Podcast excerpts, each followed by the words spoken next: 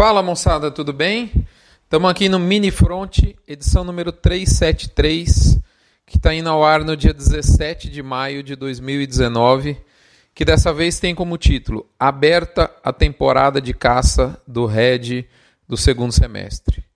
Lembrando que esse Mini Front chega até você no oferecimento de MSD, Saúde e Reprodução Animal, Fibro com o VMAX aditivo para recria, engorda e reprodução de bovinos. Conan, com a linha Aglomerax, suplemento especialmente desenhado para uso no período das águas, que continuam caindo maio afora no Brasil inteiro. Boitel, da agropecuária Grande Lago, em Jussara, Goiás, do meu amigo Paulo Hermílio Franco, Bifet, suplemento energético para adensamento de dieta de bovinos de corte, tanto em engorda quanto em reprodução, produto da Vacinar. Frigorífico Minerva e por fim o Front Premium, o Front via assinatura. assinatura do Front ela é mais barata do que um cafezinho e um pão de queijo ao mês. Você gasta menos que um café e um pão de queijo e fica sabendo mais e sabendo antes sobre o mercado pecuário. Você tem informações específicas e informações privilegiadas antes do mercado. Lembrando que também ao assinar o Front você contribui com a obra de caridade do Hospital de Amor, porque 6 a 8%, dependendo do plano escolhido por você, vai diretamente para a obra lá de Barretos e de tantos outros lugares do Brasil. Pessoal, afinal de contas, vou te fazer uma pergunta. Você que está aí bonitão, fazendo seu exercício, você bonitona, fazendo a sua atividade física, gerenciando, indo para a fazenda, você pecuarista, amiga, é, trabalhando no agro, dando esse belo exemplo para o Brasil. É safra ou não? Tá um clima meio estranho, não é, não é verdade? É ou não é? Eu disse isso aqui a semana passada, eu diria que essa semana que está se encerrando agora, dia 17 de maio, né, esse clima estranho se intensificou. Sim, de um lado a gente vê pressão no físico, é, essa semana algumas praças do Pará, o Paraná, Belo Horizonte, Rio de Janeiro, MS, MS mais pressionado e Rondônia. A gente vê isso. De outro lado, já tem locais em que o tal do bovino já está novamente de lado, ou seja, ele parou de cair. Podemos dizer São Paulo, Triângulo, Goiás, Rio, de Jan... Rio Grande do Sul, Bahia, Santa Catarina, Tocantins, boi firme no Tocantins, escasseou o gado, hein, moçada? Tocantins exportou muito gado. Acre e Espírito Santo. Na média Brasil, quando a gente coloca tudo isso numa mesma, no mesmo balaio, a gente percebe que realmente o boi está dando uma diminuidinha, está perdendo força. Só que essa redução, essa pressão parece que está perdendo intensidade. Nessa semana foram 30 centavos de ré, como diz um amigo meu goiano, trazendo o boi para 145,57 a prazo e a vaca de 135,80 na média Brasil, reunindo dados da Scott Consultoria, sempre eficiente, e do IBGE, ambos adaptados. Nós estamos, na verdade, na terceira semana de queda desse nosso indicador, lembrando que de 2017 para cá, é, no nosso passado recente, essas ondas de queda duraram entre 4 a 6 semanas.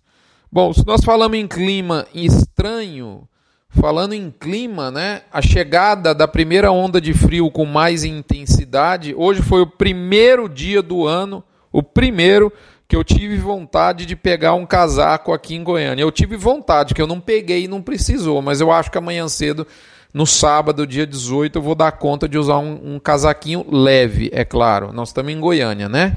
Nós não estamos em Campo Grande. Enfim, a chegada da primeira onda de frio com alguma intensidade, eu estou percebendo que os compradores de gado estão falando mais em termômetro do que em boi de quarta para cá. É, é, é, óbvio que isso tem algum efeito no mercado, esse friozinho com uma intensidade maior. Alguns lotes maiores apareceram e, está dando a pinta de que o maio vai chegar em junho, se é que você me entende.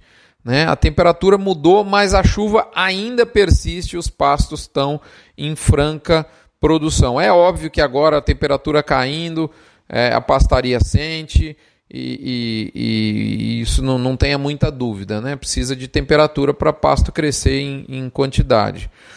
Do lado de mercado, a gente vê o atacado em leve recuperação e que e isso produziu uma, vamos falar assim, uma, uma relativa melhora na margem do, de venda dos frigoríficos para o mercado interno.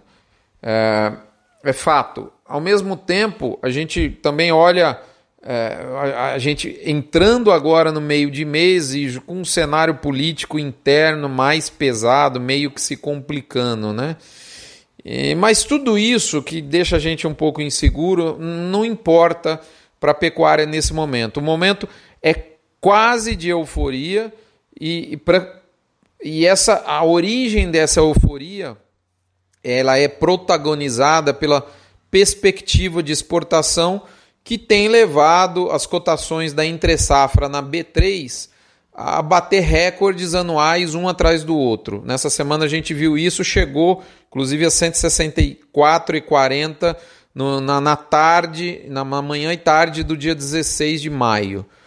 Aí a gente podia falar, ué, mas agora não era para ser momento de pressão? Né?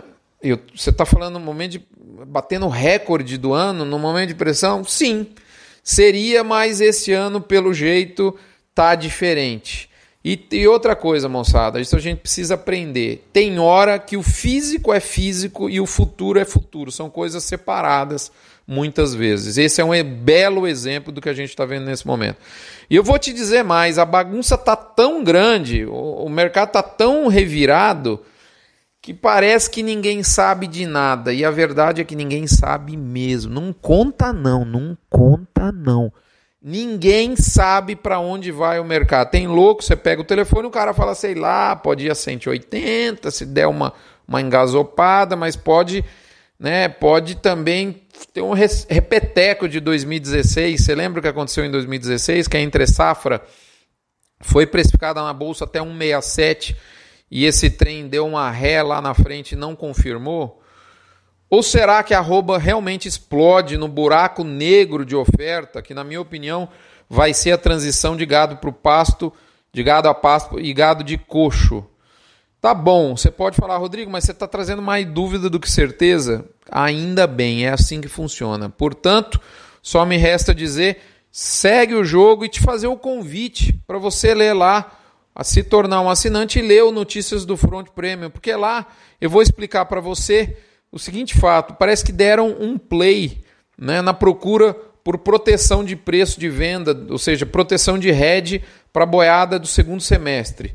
E tudo indica que foi um chinês que apertou o botão de valorização da entre-safra do boi gordo na B3, na bolsa, que, como eu disse, renovou seu recorde anual nessa semana, mesmo né, durante é, um momento de tentativa de baixa no mercado físico. E a turma ficou meio. Como é que é? É baixa no físico, arroba aquecida, esse trem tá meio difícil de, de entender.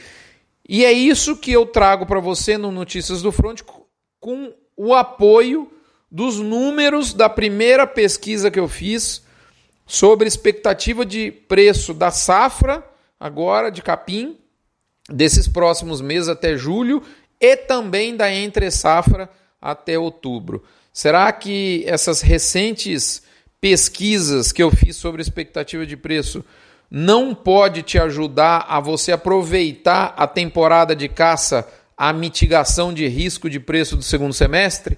Essa é a pergunta que eu te faço. Lá no Notícias do Front para os assinantes eu explico tudo isso. Encontro você aqui na próxima semana, lembrando a você que se torne um contribuidor das informações de mercado para o balizador GPB e para o levantamento de preços do CPEA. Muito obrigado, fiquem com Deus, até a próxima semana.